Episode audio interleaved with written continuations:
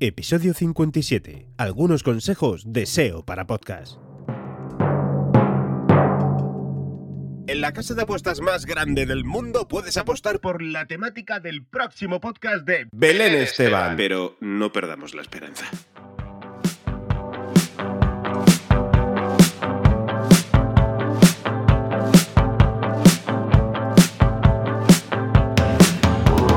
Feliz domingo, ¿cómo te encuentras? ¿Qué tal? ¿Cómo va todo? ¿Cómo llevas tu podcast? No te olvides de compartirme tus avances con tus contenidos o dudas, si crees que puedo serte de ayuda. Yo estoy seguro que sí, pero oye, tú mismo, a tu rollo. Vamos a empezar con el podcast de hoy. ¿Habéis ganado algún premio de podcast de los muchos que se han entregado estos días? ¿Sí? Enhorabuena por ello. Seguro que merecidísimos. Desde aquí, mi más sincera enhorabuena absolutamente a todas y todos los ganadores. Pero, por si acaso aún seguís sin alcanzar vuestros objetivos, hayáis ganado premios o no, a lo mejor hay que aplicar algunas recomendaciones, algunos consejos, como los que a continuación vamos a tratar. Puede que me digas, bueno, es que si yo he ganado premios y tú no, bueno, yo ahí lo dejo. Simplemente son consejos y recomendaciones si es que acaso todavía no has alcanzado tus objetivos, aunque el premio estuviera en uno de ellos, ¿vale? SEO para podcast. En verdad, no existen muchos trucos en todo esto, aunque es muy posible que en los próximos meses empecéis a ver mogollón de cursos ofrecidos por grandes expertos ofreciendo SEO para posicionar vuestros podcasts y que si vuestros podcasts no posicionan, el problema, ya sabéis cuál será, que no lo habéis hecho como están indicando.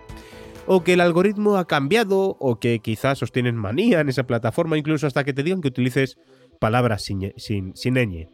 Pero bueno, mientras llega este momento, hoy voy a hablarte de dos o tres consejos que sí que pueden serte de gran utilidad para mejorar el SEO, el posicionamiento orgánico de tu podcast. Porque te recuerdo, y ahora sí que me vas a permitir que me sienta muy, muy orgulloso, que aquí solo te cuento las cosas que yo he probado y tengo testadas 100% que sí funcionan. No aquellas que, bueno, he leído en internet, bueno, no, es que he escuchado a no sé quién en Twitter, no, bueno, es que... Nah.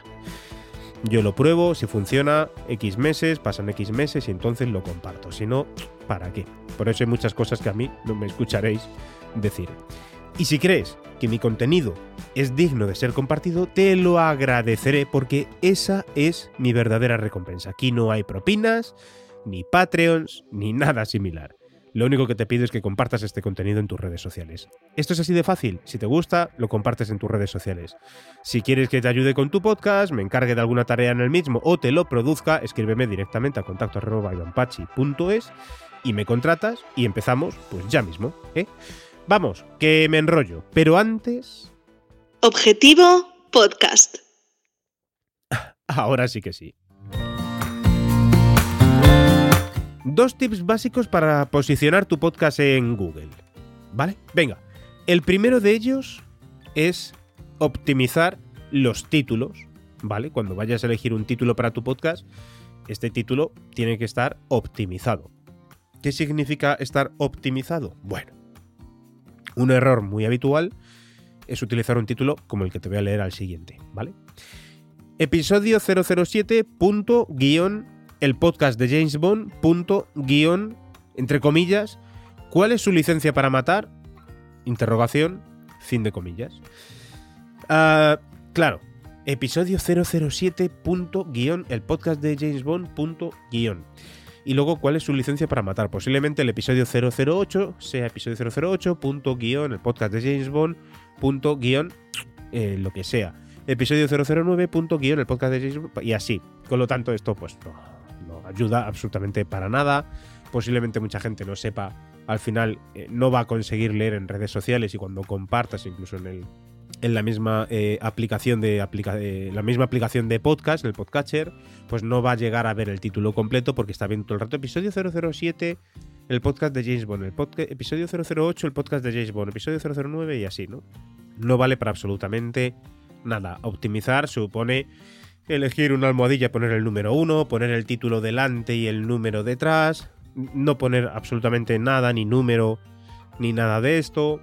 Eh, luego también funciona muy bien en el caso de que queráis eh, utilizar un efecto Google en vuestro podcast, es verdad que hay que buscar las palabras clave y utilizar, eh, en este caso, títulos que llamen muchísimo la atención. Me diréis, bueno, es que yo he visto por ahí episodios como el de Guerra 3 o, bueno, podcast como el de Guerra 3, El Gran Apagón, el mismo mío que tengo el documental en Audible cuando teníamos miedo, eh, Valencia Destroy, por ejemplo, que utilizan títulos que son una palabra, dos palabras tremendamente cortos. Bueno, ahí estamos hablando de otro tipo de mmm, producciones sonoras que sí que este tipo de títulos funcionan mucho mejor y no tienen no están buscando el posicionamiento en Google, ¿vale? Para una gran mayoría de podcasts sí que el posicionamiento, cuando hablo de Google también hablo del, del resto de algoritmos, ¿eh? El posicionamiento es muy importante y de aquí a futuro, según va moviéndose todo y hacia dónde va todo, de aquí al futuro va a ser todavía mucho más importante que los títulos estén optimizados. Con respecto al anterior episodio 007, el podcast de James Bond, ¿cuál es su licencia para matar? Bueno, pues ya te puedo asegurar que he visto cosas mucho peores, pero te darás cuenta que es un error bueno, de un simple vistazo, ¿vale? O sea que mmm, si podéis descartarlo, fuera. Otro consejo a tener en cuenta igualmente que es muy básico, muy básico, muy básico, ¿vale? Se trata de optimizar las descripciones de los episodios. Te tengo que dar la razón en que escribir una descripción por episodio de 500 palabras es que va a resultarte mmm, algo tedioso, complicado y aburrido, pero en verdad deberías hacerlo. Es más, si en ese texto utilizas recursos como keywords, eh, tendencias y, o incluso una escritura persuasiva, estarás haciendo prácticamente match, ¿vale? Entre Google y tu podcast.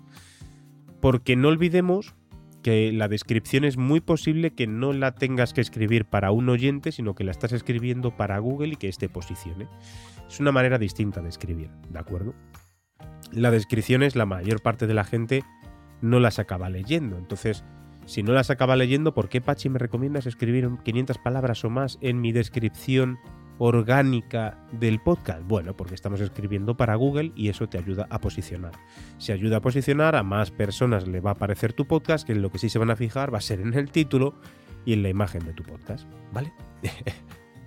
es un poquito complicado, pero bueno, van por ahí los tiros. Vamos con otro consejo más, y en este caso es traído de una persona que sí que está especializada en el marco del SEO para páginas web y que traslada estos consejos al podcast, como es eh, Borja Aranda, que por cierto tienes toda esta información, ¿vale? En mi blog en www.ivanpachi.es. Bien, se trata del uso de la herramienta Google Trends, que es para estar al día de cuáles son las búsquedas que está realizando la gente en torno a una temática. Esto es tremendamente necesario porque sabrás qué busca la gente y qué puedes ofrecerles mediante el audio. Claro, si la gente está buscando en Google Trends recurrentemente, imaginaos, eh, por ejemplo, eh, supongamos, vamos a hablar del aguacate, ¿no? Sabéis que muchas veces hablo del aguacate. Bien, supongamos que está buscando mucha información en relación al aguacate, a nivel cosmético, a nivel de alimentación, nutricional, científico, dependiendo de qué estén buscando la gente, recetas de aguacate, aguacate para Navidad, recetas de aguacate en verano. Bueno, pues entonces a partir de ahí podéis desarrollar vuestra temática en relación que estéis haciendo un podcast de aguacates, ¿vale? Eh, con esto como con, con todo. Utilizamos eh, un, una palabra clave, de ahí empieza a derivarnos, a darnos tendencias y vemos también las tendencias que la gente está utilizando más. Dependiendo, o sea, al fin y al cabo es buscar si hay algo que se adapta a ti, pues ya podemos empezar a tirar de ahí, del hilo, empezar a sacar temas porque la gente es lo que está buscando y puede que nos ayude a posicionar un poquito mejor, ¿vale? Y un último consejo, que es el uso de un blog o una newsletter para tu podcast. Y es que esto es algo que funciona realmente bien para derivar tráfico a tu podcast. En mi libro de Objetivo Podcast, que ya sabes que puedes comprar en Amazon, os comparto mucho esta idea. Y es que funciona muy bien. Es decir, yo lo he probado ya hasta en cuatro o cinco proyectos distintos y, curiosamente, en todos ellos los resultados son bastante buenos.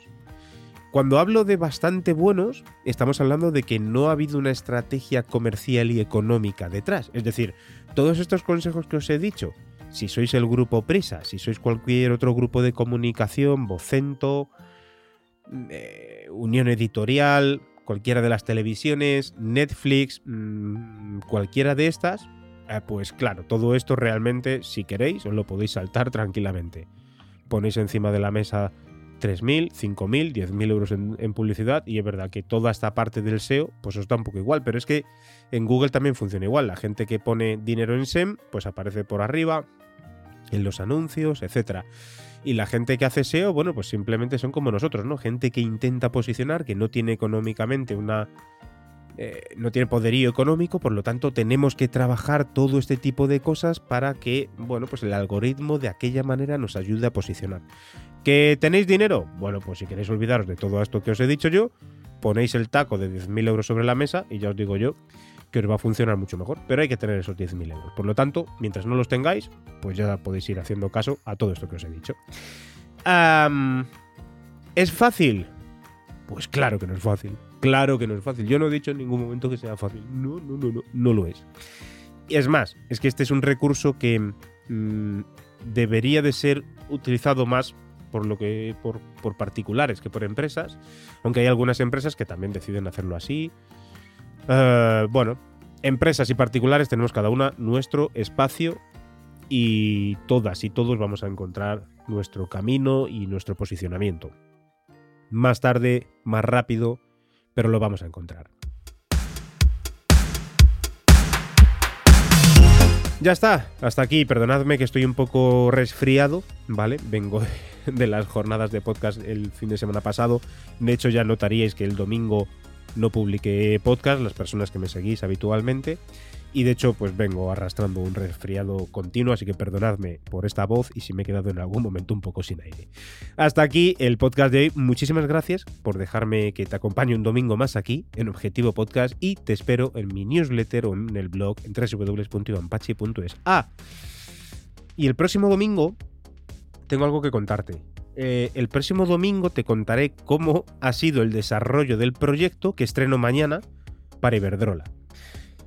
Es un contenido muy especial a nivel de producción, muy, muy, muy especial, ya que está creado en tres idiomas distintos, con una, distribución simultánea a varios países, y bueno, pues, pues todos los detalles que pueda contarte, pues te los voy a contar aquí en Objetivo Podcast, ¿vale? Así que te espero el próximo domingo si te interesa saber esta producción, cómo la has llevado a cabo, un proyecto para, para la empresa energética Iberdrola.